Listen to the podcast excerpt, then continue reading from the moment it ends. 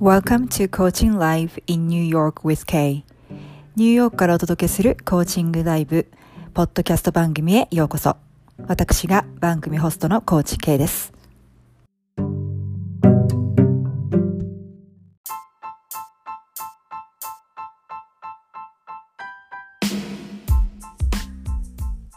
ここでまた一つ新しいお知らせがございます。来年1月28日土曜日、日本時間で朝の9時から2時間、そしてその翌週の2月4日土曜日、立春ですね。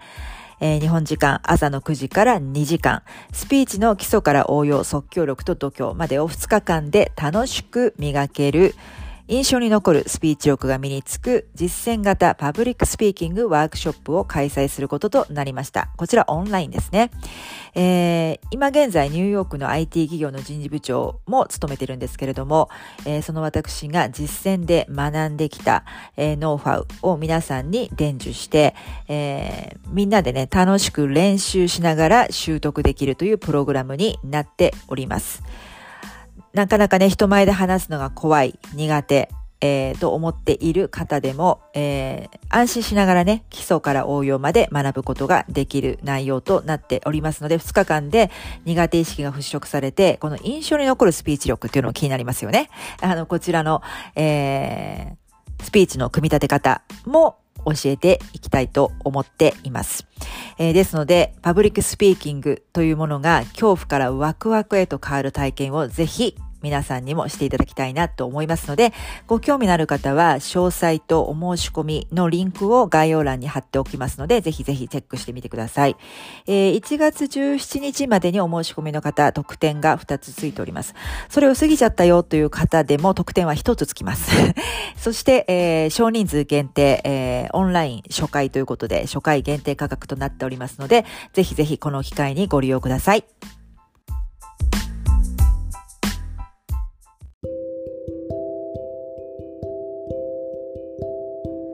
はい。数週間前からご案内させていただいております、パブリックスピーキングワークショップの日程が確定いたしましたのでお知らせいたします。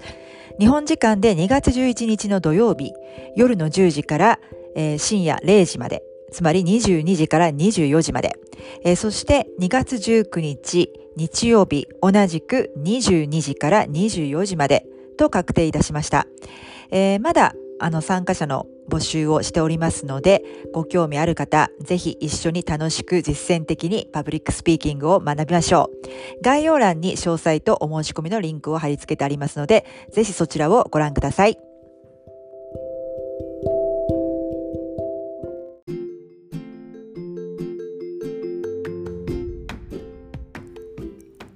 Hi everyone, welcome back to my podcast, Coaching Live in New York with Kay. In this episode, we continue on our discussion around public speaking. Just like my last episode, I have Coach Yuko from Florida on the show, and I interviewed her to learn about what she would like to take away from my public speaking workshop, how different she would be when she grows confident in public speaking what kind of messages she wants to deliver through her public speaking in the future, etc. She gives us a lot of inspiration about how public speaking can expand your world. はい、皆さんこんにちは。えー、今週も先週に引き続いて、えー、フロリダから行動応援コーチのゆうこさんをお招きして、パブリックスピーキングについてのディスカッションをお届けいたします。またインタビュー形式でゆうこさんにいろいろお聞きしてるんですけれども、えー、後半戦はですね、えー、私のワークショップに参加していただくことで何を一番得たいのかですとですとか、えー、パブリックスピーキングに自信が持てるようになったら今と何がどう変わるのかえー、そしてゆっこさんがパブリックスピーキングを通して伝えたいことは何か、えー、ゆっこさんにとって尊敬するパブリックスピーカーはどんな人？で、えー、ゆっこさんにとって自己表現とは？などなど、たくさん深いお話をお聞きしております。えー、ゆっこさんがね、あの、私たちにすごくえー、たくさんのインスピレーションを、えー、与えてくれています。いかにパブリックスピーキングが私たちの世界を広げてくれるのか、えー、皆さんもゆうこさんのお話を聞いて、ぜひぜひインスピレーションを広げてみてください。えそしてね、逆にゆうこさんからも質問を受けて、受けて、私自身のパブリックスピーキングの体験談もお話ししております。えー、冒頭でもご案内させていただきましたように、えー、パブリックスピーキングワークショップの日程が確定いたしましたので、えー、皆さんも、えゆっこさん、私と一緒に楽しく実践的にパブリックスピーキングを学んでみませんか、え詳しい情報は概要欄に貼り付けておりますので、えたくさんの方のご参加をお待ちしております。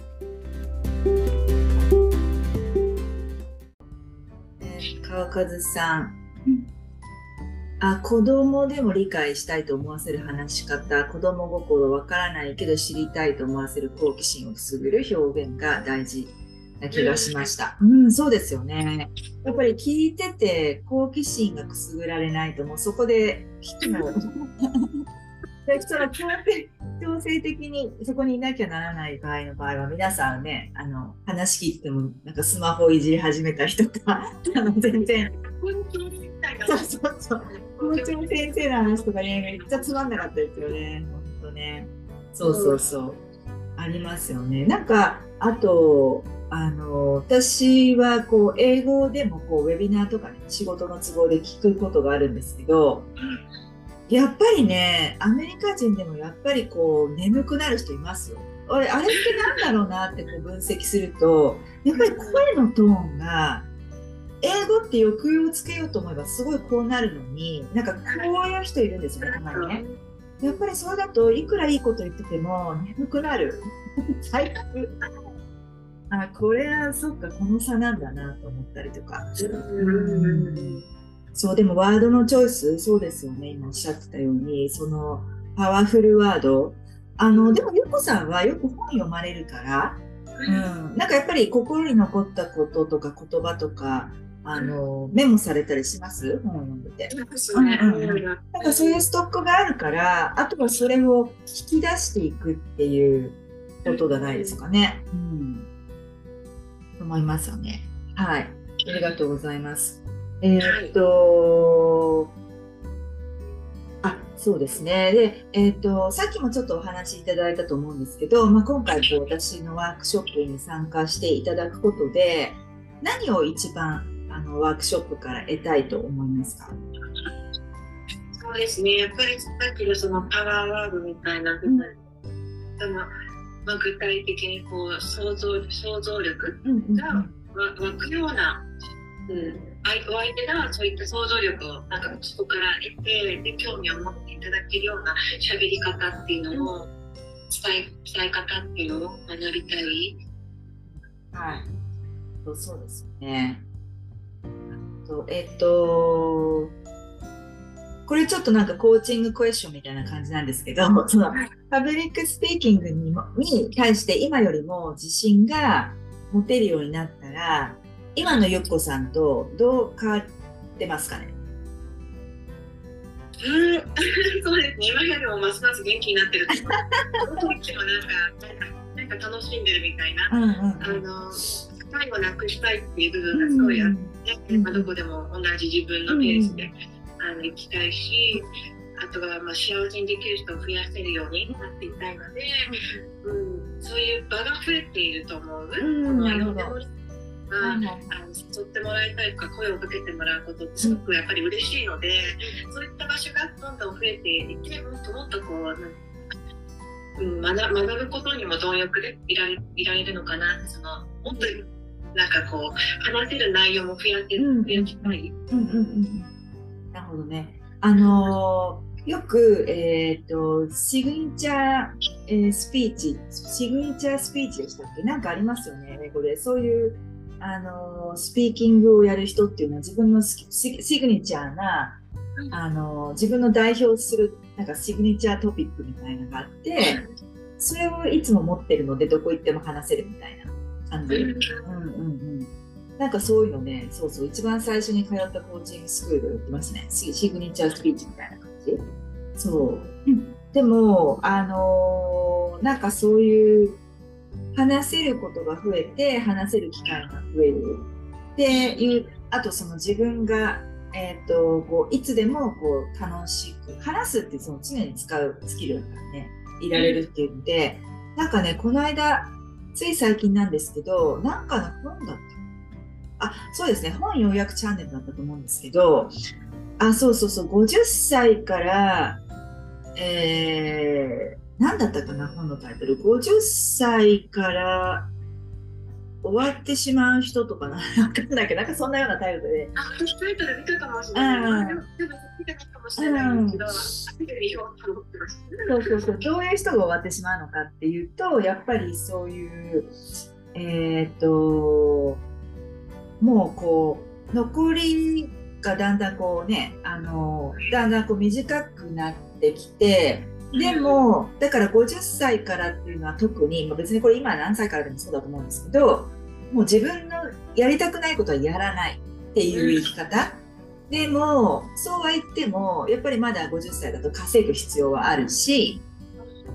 だからそれを解決する唯一の方法っていうのは、やっぱりオンとオフの境をなくす。だから仕事しながら遊ぶっていうのが一番効率的で、まあそれはそうだよなと思って。そうそうそう。大体の人は早く仕事を辞めたい、リタイアしたいと思ってる人が50歳以上の人って多いんですって。でもそれってやっぱり嫌なことをやってるからそう思うわけで、仕事を楽しんでる人っていうのは別にそうは思わなくて、もう定年とか関係なく、その、体力の続く限り働きたいっていうふうに思うから、そう。だから一番いいのはやっぱりオンとオフがない。仕事で遊ぶ感覚。そうだって言ってましたね。うん、そなんだろうそのオンとオフちょっと違うかもしれないんですけどその例えばなんかこう自分の経験とかっていうのが、うん、その50代以降ってきっと人のお役にすごく立つのかなって思ったんですね。こういった辛い経験とか苦しい経験とかもされてても50代になっててもなんかこう生き生き活躍してたりとか喋ってたりとか楽しいこと楽しんでいる関係を作っていくってある意味どこかでこう努力していかないとそのキャッチアップしていかないその学ぶこととかっていうのも止めちゃうとその自分の知ってることだけで終わっちゃうんだけど、そうですね、この本要約チャンネルだったりそのあっちゃんの話だったりとか聞いていくとあまだまだ知らないことたくさんあって。そういった出会いがまたつながるじゃないですか、うん、その本を通してだったりとかその趣味だったりとか、うんコーチングで学ぶ場所だったりとかね。全くそれ興味なかったら出会うことなかった人たちと、またそこで出会ってそこでなんか化学反応じゃないけどあの別の話をしたりとか、はいはいはい、そうするとなんか1週間は結構いろんな予定が埋まってきてその仕事以外のことで、うんうん、そこでまた元気をチャージできるじゃないんですけどあの一緒にこう頑張って学んでいこうとかって気持ちになるしそういった意味でこうなんか持続可能なんだな、うん、いくつになってもこう好奇心と楽しい気持ちと求めていったら、今本当に便利ですもんね、うん、SNS とかで全く違うところに住んでる人とつながれるし。いい社会ですよね。なんかこう学ぶ学ぶなんてそう私がね、若かった頃とか本当に本屋に行くしかなかった。本屋が図書館ですよね。そうオンラインってことは考えられなかったのでもう足を使っていくっていう感じだったけどそう学ぶことをやめてしまうとやっぱりそこで止まりますよね。そうですね、刺激がやっぱりなくなっちゃうというか、うん、その出会いがやっぱり限られてくるって、うん、その中だけが、その習慣ですよね、やっぱりその、あかり、その定着したそういう習慣でずっとこの後20年いくかっていうよりも、常にこうなんだろう新しい、うん、行動を増やしていくだけで違うパターンが入ってきて違う人に出会ったり、うん、あの今すごい辛かったとしてもそのお話聞いただけでこう元気になって、うんうん、やり方もやってみようとか、これもやってみようかなっていう、そうですよね。内部になれるっていうのは、そうだと思います。そう。あとなんかねその本や役のその本の中ではやっぱり若い人と付き合うで刺激を受ける。だからこうマウン なんかねその本予約チャンネルではね若い人に対してマウントを取らないことって感じ。それ。悲しくないです。なんかこう年齢が上だからって上だ上だからっていう理由だけでマウント取る人って超悲しいですよね。あのそれってなんかこうアメリカに来たから余計に感じるのかもしれないですけどアメリカって本当にこうね、うん、ないです。か、うん、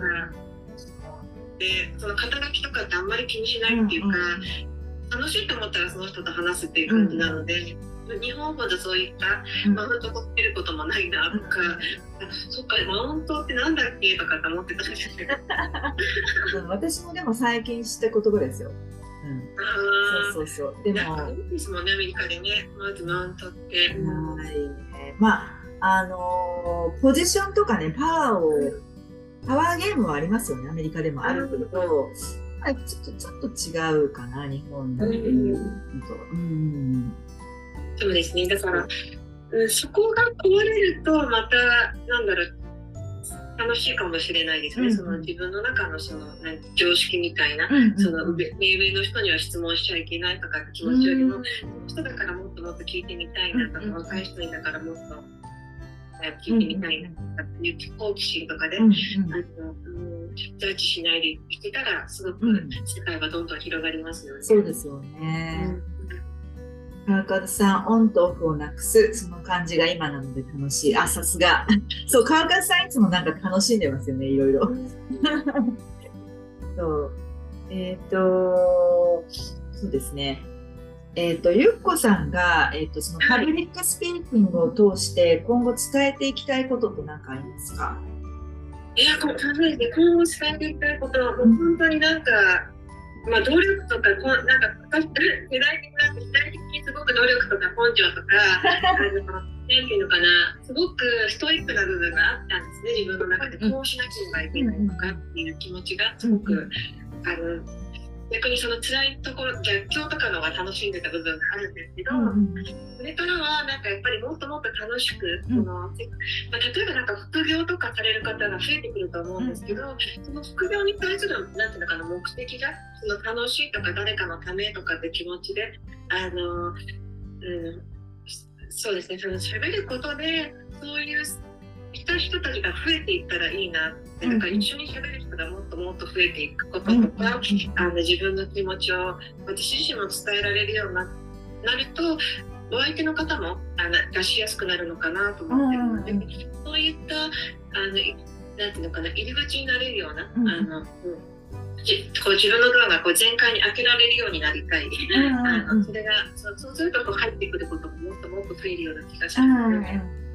伝えそうですね。そういった楽しいとかワクワクっていうことを伝えお伝えしていきたいなっていうのは目標ですね。うん、そうですよね。そういうふうに見えあのそういうのを表現していくとあの、まあ、聞いてる方もあこういう感じでいいんだとかもっと楽しんでいいんだとか、うん、あとはこう自分からオープンにしていかないとやっぱり相手もオープンにならないっていうのもそれは1対1の会話とかもそうじゃないですか。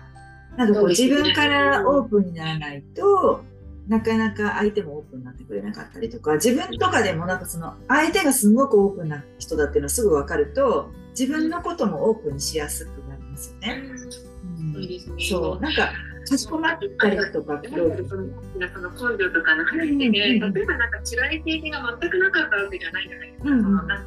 去にいろんなことがやっぱりあって、うん、でそのことを伝えたことでお相手もあのあそうね、自分が持ってるような、はい、あの今こうえなんていうのかな今見た人は多分あこの人すごい元気な人なんだろうなって思うかもしれないですけど ここになるまでにやっぱ3年間とか4年間とかいろんな経験もあったりとか、その前のブレイクスルー、その前の自分っていうのは今だとなんか想像つかない部分があるので、あのでもなんかこう希望だったりとかやそう楽しくやっていくとなんかこうこういうふうになれたりとかあのこういう人にお話ししたことでなんかこう新しい道が、うんうん、あのひ開けるようなそんな、うん、役に立てたらいいなっていうのは、うん、そうですよね。そうなんですけどね、うん、コーチングでもことですけど。そうですよね。あのライフコーチってやっぱりライフですから人生のコーチってイコール、うんやっぱ人生経験っていうのはすごく非常に大きなウェイトを占めると思うんですよね。なんかそのお客さん、まあ、年上の場合もあれば同世代の場合もあればその下の場合もあると思うんですけど、あのまあ、年齢に関係なくいろんなこのバラエティーに富んだ経験私もよこさんはあると思うんだけど そのそのライフコーチってその全てが生きるじゃないですかだから自分自身がこう進んでそういう経験をいろいろしてきたっていうことがあの外読書も含めてですけどいろんな本を読んできたそれが全部こうあのお客さんの助けになるというか、うん、うん、だと思うんですよね。そうそうそうそう。本当年末にちょっとケイさんと、あのメッセージやり取りした時、うん、メッセージおしゃべりしてた時かもしれないんだけど、うん、そんなケイさんがニューヨークに来たばっかりだけど話聞いてあああれなんですかそれが今のすごい一番の励みです。大丈夫かまだね、こう序の口なんで、ね、なんていうのかな。やっぱりこう、ああ、んだって思えるっていうか、まだ大丈夫。その今はここかもしれないけど、私は。だけど、その、うん、必ず、うん、あの、上向いてるみたいな感じで。うんうんよかったです。あの話、うん、そうそう、あの話とかっていうのは、やっぱりこう、あ、私が伝えたいことなんだなと思いました。これでも大丈夫なんだよとか、うんうん、その時はそうだったかもしれないけど、結局諦めなかったから今があるんだよね、とかっていう。でもそれには楽しくいった方がいいみたいな。そう楽しいっていうか、こう、ワクワクしながら。うんうんこれやったから無理とかっていうよりは必ずこうなってるって想像しながら、でもそれってコーチングで身につけられた技術かもしれないですね。うんうん、コーチングってすごく希望じゃないけど相手はすごく信頼、うん、信じてるから。自分を信じられるみたいな。うん、そうですよね。そうですね。お互いの信頼関係もそうだし、その自分自身を信じるっていうのと、やっぱお客さんを信じるっていうことですよね。うん、そうそうそう。お互いのこう、お互いがお互いの引き寄せみたいな感じにありますよね。うん、そうですね。それはあると思います。はい。えっと、あ、そうですね。あの、自己表現に関してなんですけど、その昔はそのテレビとか映画とか舞台とか音楽とかマスメディアとか、まあ、そういった人たちだけが、まあ、世間いっぱいに対しては、えー、していたけれども今はそのね、えー、こう話してきてるようにその SNS こういう場もそうだしこう職業年齢に関係なくいろんな人が、ま発信できるじゃないですか。で、その、もちろんこう話す以外の自己表現の仕方もたくさんあると思うんですけども、ゆっこさんにとって自己表現ってな何ですか？私にとって自己表現、うん、自己表現とは？は、うん、なんかこう今の自分を知るっていう場なのかなっていうその今の日々こうやっぱり変わっていく中で、うんうん、昨日まではこう思ってたけど新しいことが入ったことで感覚がちょっと変わったりとかっていう、はいはいはい、だからそれを話話すことであ私今こういう今ここなんだなとか、うんうん、今の自分を知る。あなるほど。うん。あその考え方面白いですね。うん。なんかこう自分に向いあの意識がよこさん向いてるからなのかなと思いますけどこう自己表現っていうとあの割と多くの方が多分その相手に知ってもらうためのっていうふうに考えると思うんですよ。あとは自分をよく見せるとかわかんないけど多分そっちに意識が向くと思うけどゆこさんの場合は内側に向いてるからあでもそうそれが本来そうだと思うんですよ。その、うん、自分を知るあそれは新しいですね。なるほど。うん、でもそういうふうにしてるからこそあの伝わるんでしょうね。その真のオーセンティシティというか、うん、やっぱり聞いててあのいいなって思う人ってこう自然体な人じゃないですか。なんかこれ作って言ってるなとかいうのって結構伝わっちゃうから、うん、それだとあんまりこう入ってこないけどあこの人自然体でやってるんだなっていうとやっぱ一番入ってくるっていうか、うん、そう思いますね。あなるほど。なんかこう若い時その、例えば30代とか20代の頃って自分のことを笑えなかったっていうか、うん、こう完璧に多分見せないといけないと思ってたんで、はいはい、そのなんていうのかなつつかれたくないと思って。でもその私の中でどこかで目標があったのが自分を笑えてる人って素晴らしい。あいいですよね、うん、笑いにできてる人って。ねだからその時できなかったからああああいうふうにどうなったらなれるんだろうっていうのはずっと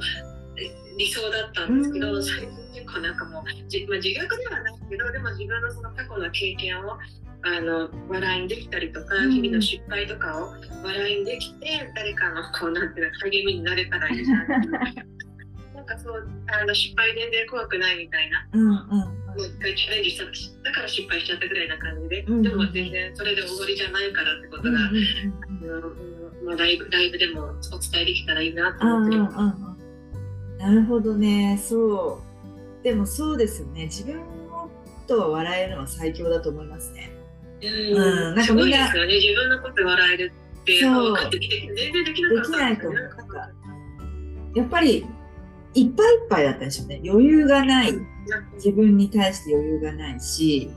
うん、本当はね、若いんだから一番余裕持ってて良さそうなんだけど、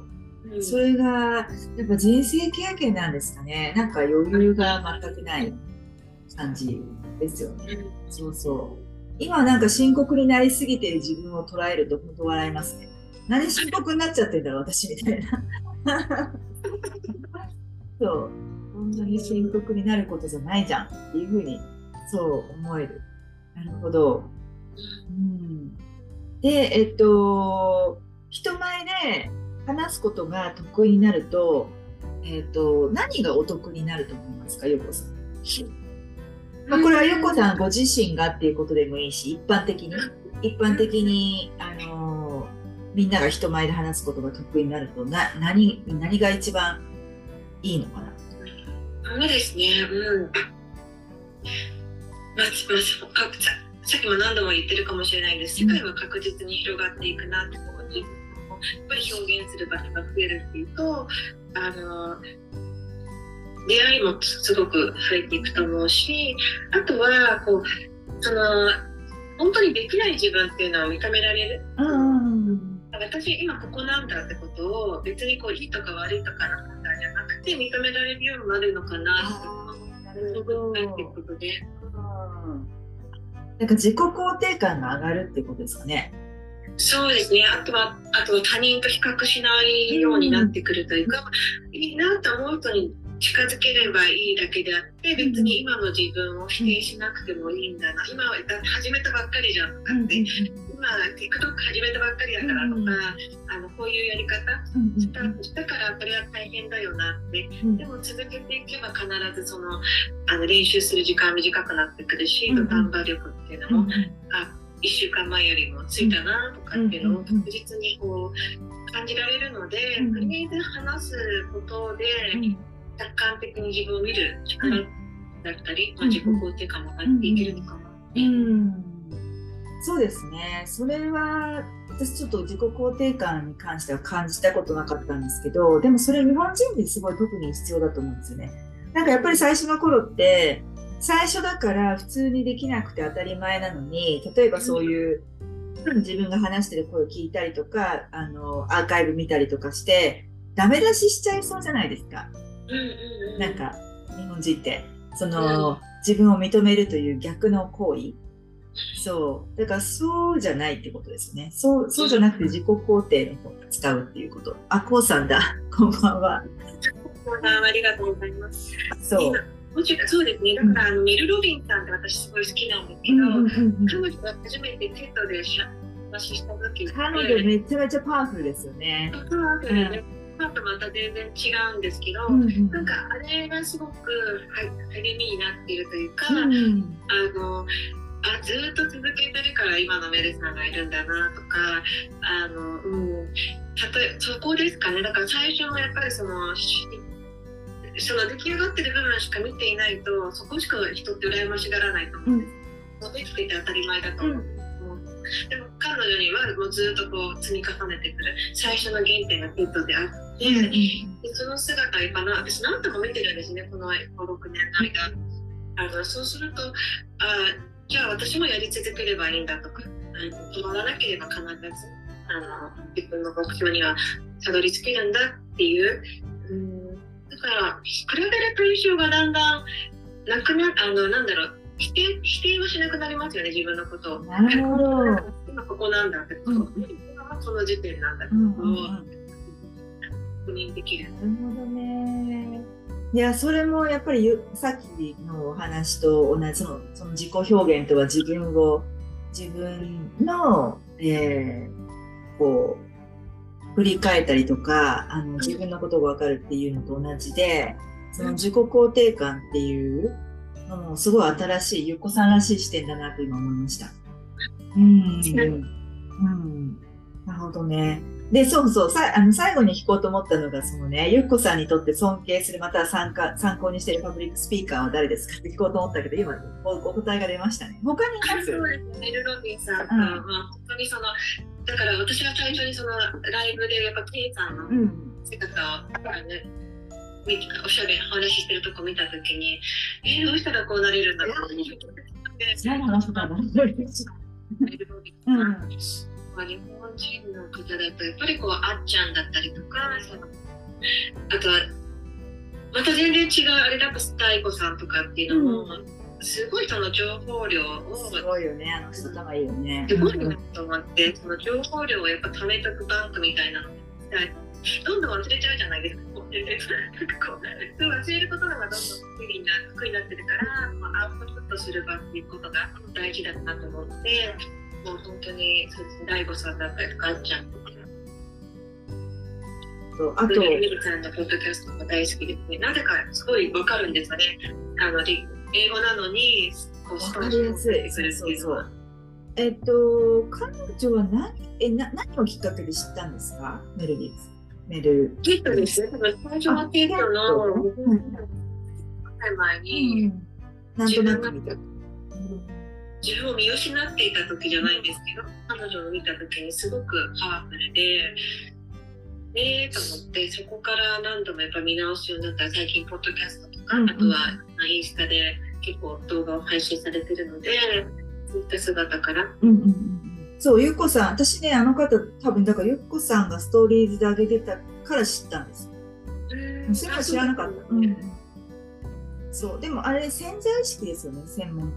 潜在意識そうそういうわけでもない。そうですなんか、もともと弁護士さんだったんだと思うんですよね。ああ、なるほどね。まあ、だから話すのはもともとそういう職業の方だったんだ。うん。でも、なんか、もともとはこう可能、可能的な感覚だったそうなんだ。脳のこう潜在意識だったりはいはいはい。あ、勉強されて治療されながら。うん。なるほど。いや、私ね、仕事、あの、フルタイムの仕事柄ね、あの人事の方の、やっぱ弁護士と話すことすっごい多いんですね。もうなんか、ロイヤー is my best friend になっちゃってるけど、でもね、あの corporate lawyer と immigration lawyer がいるんだけど、あのー、やっぱりね、こっちの lawyer の特徴としてめちゃくちゃ喋る。とにかく喋る。で、あの、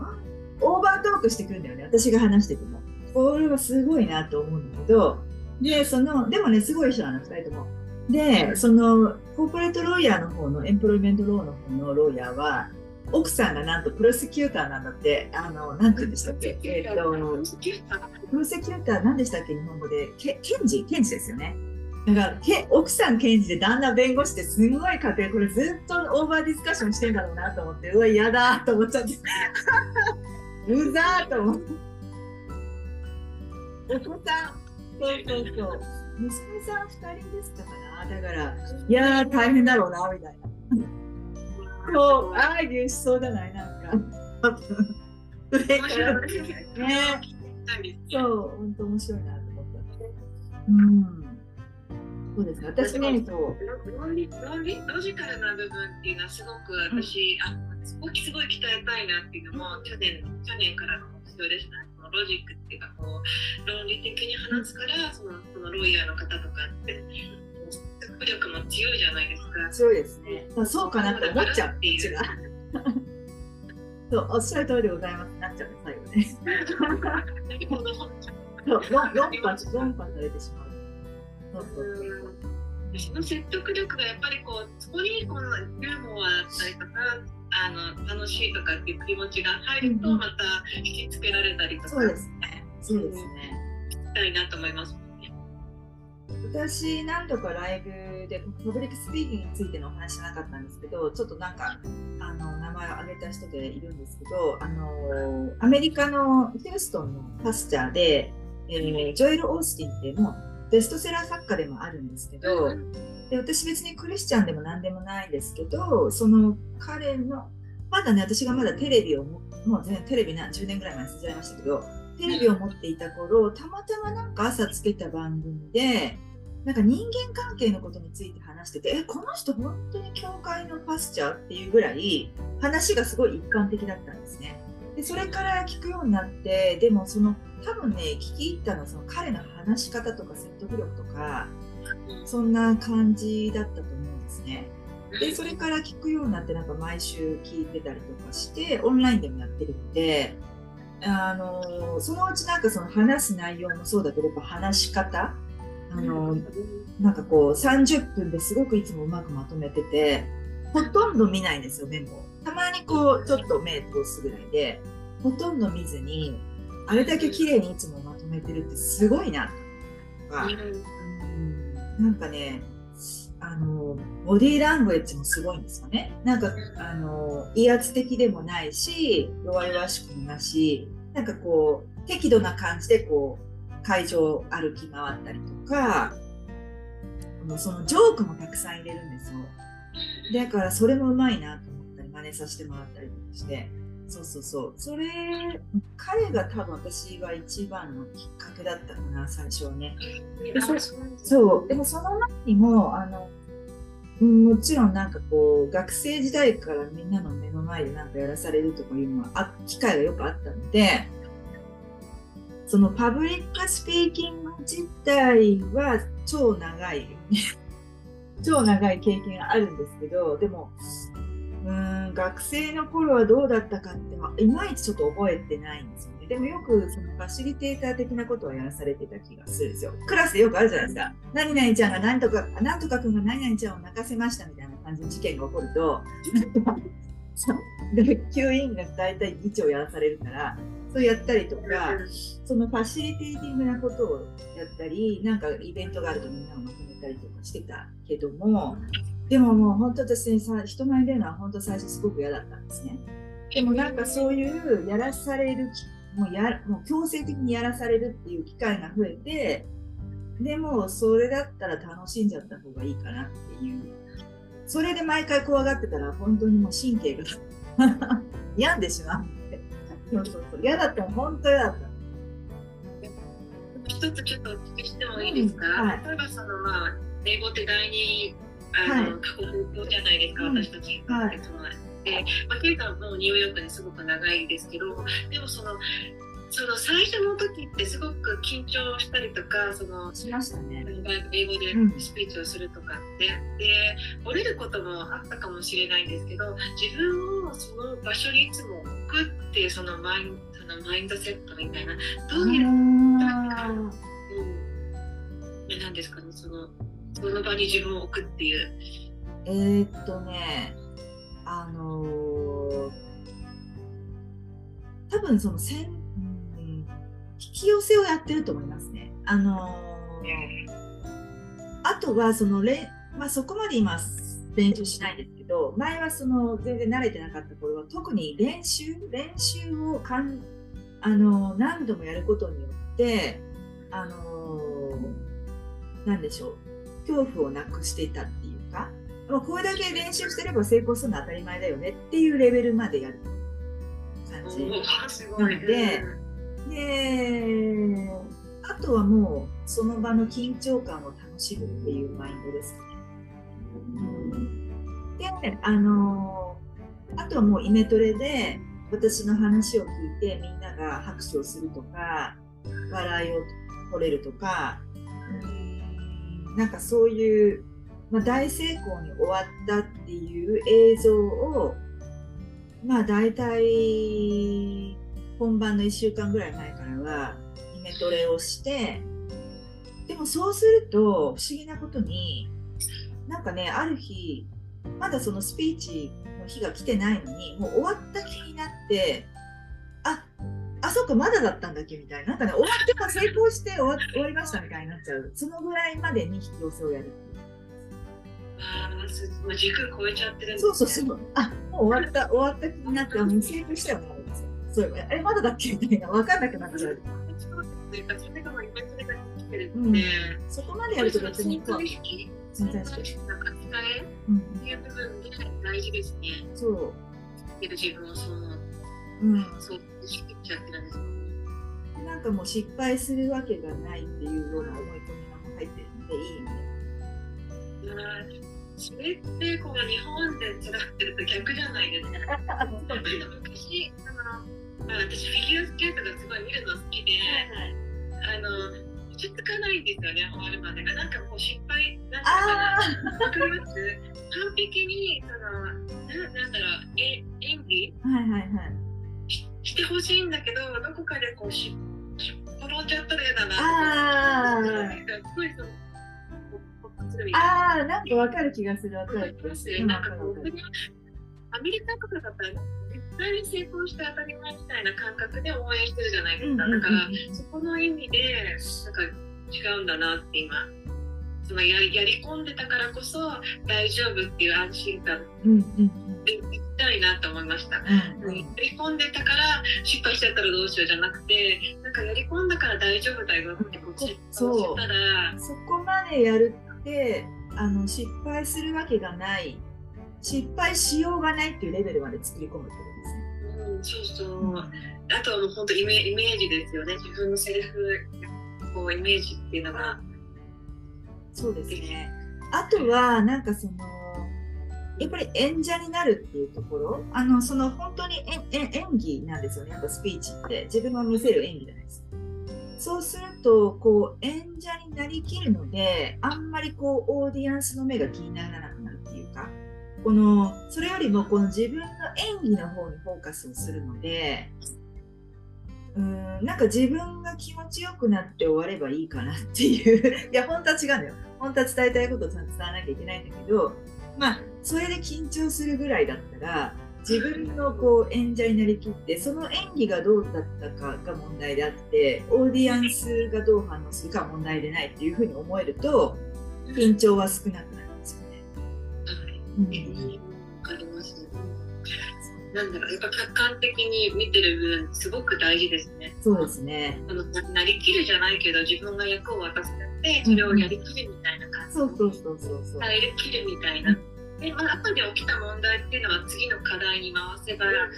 あの常にこうなんていうのかなそういう環境を作りながら自分も成長していけばいいんだとかこの時はこうだったってことがうんそうですね。そうですね。あのあと私やっぱりそのタフなところでの場数を踏んでるっていう意味ではその例えば前者トレーニングとか前者スピーチ前者プレゼンテーションっていうのはあのやっぱりこういった自分のビジネスやってるとやっぱりそれをそのクラスを取りたいから来てくれる人がいるからもちろんそのもう聞く気は満点なわけじゃないですか。聞いてくれる方も。だけど全社ミーティングとかそうはいかないんですよ。まあお前こんなことやらずこんな場に忙しいのに集められて面倒くせえなと思ってる方が大半なんで そういうクラウドをこうアテンションして面白くさせるっていうのはそれはすごいチャレンジなんですよね。そうですねなんでなんですごいどどどういう目じゃない？けどなんだろうなこういか変えるっていう部分でそうそれやるってあ快感になることはありますよねあ笑わすことができたとか。あのあ他の人のスピーチは寝てる人が多かったけど私のは起きてる人が多かったぞとか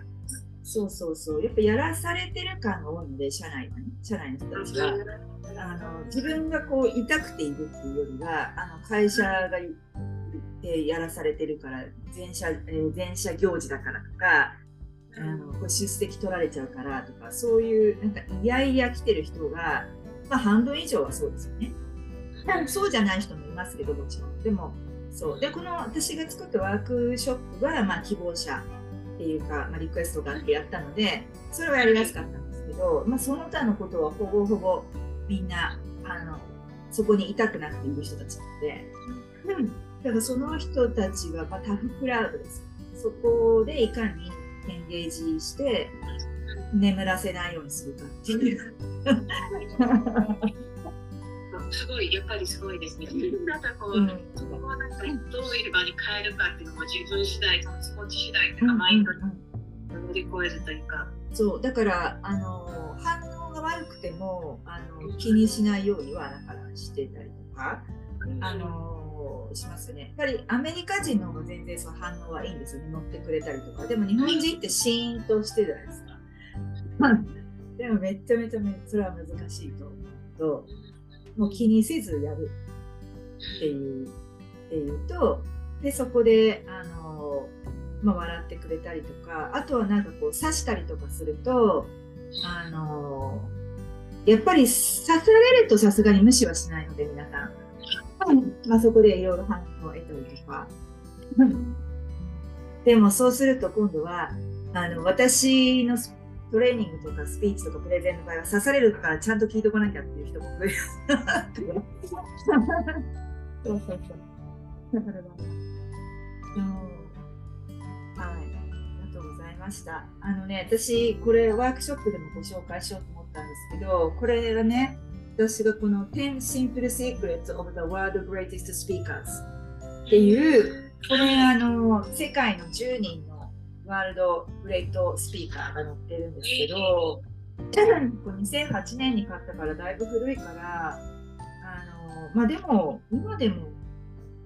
そうなのかな。んかスタバの社長とかねスタバの CEO とかあとは、うん、いろんな有名な会社のトップスピーカーの人が、まあ、気をつけていることとかが載っててすごく勉強になったんですね。もちろんスティーブ・ジョブズも載ってます。うん、そうそうそうそうスティーブ・ジョブズはやっぱクラリティ言ってますねやっぱり。うん、そうこれは勉強になりましたね。はい。そう、そんなそのこう、なんていうのかな、こう、ないですもん、あの、なんだろうな、そのアップダウンがない喋り方なんだけど、やっぱりこう経験だったりとかその内容がすごく濃いなっていうのをそれがすごく引きつけられたりとか、ね、その自分のなんだろう本当に最悪の出来事っていうのをすごく最高の出来事に変えてる力っていうのが、やっぱ励まされますもんね。うん、あそれがあったから彼が今の彼があったんですだからあのー、いい意味で皆さんやっぱりエクストリームですよね。いろんな意味で。うん、でやっぱりそれって自分軸なんじゃないですか？他の人の目を気にしてたらできないから。うん。大体最初は世間の反応って悪いけどそんなことやっぱ気にしてたら前に進めないじゃないですか。やっぱりそれを極めていくっていうなんか並木さんも言ってたけどやっぱりこの2023年以降とかは本当に特に なんかね自分を極めるっていうのがキーなんです。自分を極めていける人がやっぱ上昇気分。ことなのでそうそうそう。だから自分と一致してでそれをちゃんと堂々と、あのー、表現していくっていうのね。そう。大事ですよね。うん、だから喋ることでそういうことが表現できるようになったら、うん。うん、つながれる人もたくさん。増えるし、ね、まず自分とつながることもできるとか、やっぱり私はちょっと喋る。こちらこそお願いします。楽しみです。はい、ありがとうございます。はい。ということで、ちょっとね、1時間半長くなってしまいましたけど、ね、本当ね、今日聞きたいことがたくさんあってありがとうございます。全部、うん、全部することができて。で、えっ、ー、と、今日ね、あの、フロリダのこの行動応援コーチのゆこさんをお招きしたわけですけど、あのー、ぜひこの皆さんもね一緒にパブリックスピーキングを楽しみながら上達させていこうということで、えーと、なんかねご希望されている方もいるんだけどタイミング時間が合わなかったりとかあるので多分、まあ、あのリクエストがあれば継続するしていくプログラムにはしたいと思うんですけどこのあのプロフィールリンクから飛べるんですけど、このワークショップの内容をクリックしていただくと、あの、お申し込み、えー、リンクにも飛べるので、そこにあの自分のご希望の日時、何曜日の何時ぐらいがいいっていうのが書けるようになってるので、まあ、そこに書いていただければ、その申し込み者の中で調整していこうかなと思うんですけどね。はい。まあ、ちょっといろいろね、グローバルにできるのはいいことなんだけど、やっぱ時差の調整が一番大変。ということで、ありがとうございました、ゆこさん、今日は。ありがとうございます。はい。あのー、皆さんもね、ぜひぜひ、えー、話す力、パブリックスピーキングという大きな舞台ではなかったとしても、その表現力っていうのを身につけることで、まあ、ゆっこさんがおっしゃっていただいたように、いろんな世界が広がっていくと思うので、あのぜひぜひ、えー、一緒に学びましょう。はい、ありがとうございました。じゃあまたゆこさん、後ほど。あありがとうございます、ゆこさんも。はい、失礼します。ありがとうございました、皆さん。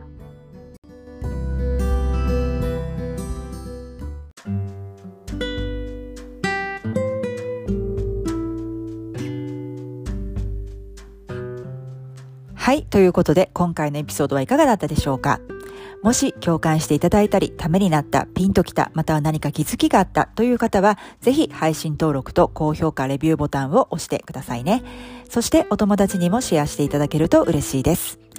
今までの左脳中心の問題解決方法ではうまくいかなくなっているという方、頭で考えられうることよりも先にいけない、広がりがないと感じている方、自分の能力の限界を感じている、仕事も評価されているし、真面目にやるべきことはやって自分の責任を果たしているのになぜか人生楽しくないという方。目標を追い続けるだけの人生はなんだか違う気がしてきたけれども、それ以外に何があるのかわからないという方。今まで直感で何かを判断したり行動したことがなくても、または自分に直感があるとは信じられなくても、そしてロジカルな理由がないと行動できないという方でも、今の生活を大きく変えずに思考型人間だからこそ無理なく直感を身につける方法があります。その方法を知りたい方、無料体験セッションの申し込みは番組の概要欄にリンクを載せておりますので、ぜひそちらをご覧ください。あなたの人生に努力だけでは到達できないブレイクスルーが起こり、目標を追い続けるだけの人生から、ゲームのように夢中になれる、楽しめる人生へとあなたのスタンダードが変わります。えー、そして現在あなたが思考型なのか直感型なのかわかるチェックリストを含んだ新しい無料 PDF プレゼントも作成中ですので、えー、そちらもお楽しみにしていてください。えー、インスタグラムまだの方は、k.saito.coaching までぜひフォローをお願いします。えー、それではまた、ポッドキャストでお会いいたしましょう。コーチ K でした。Thank you for stopping by and sticking to the end of the show today. I hope you really enjoyed today's episode and come back and see me again in another episode. I can't wait to see you then. Bye.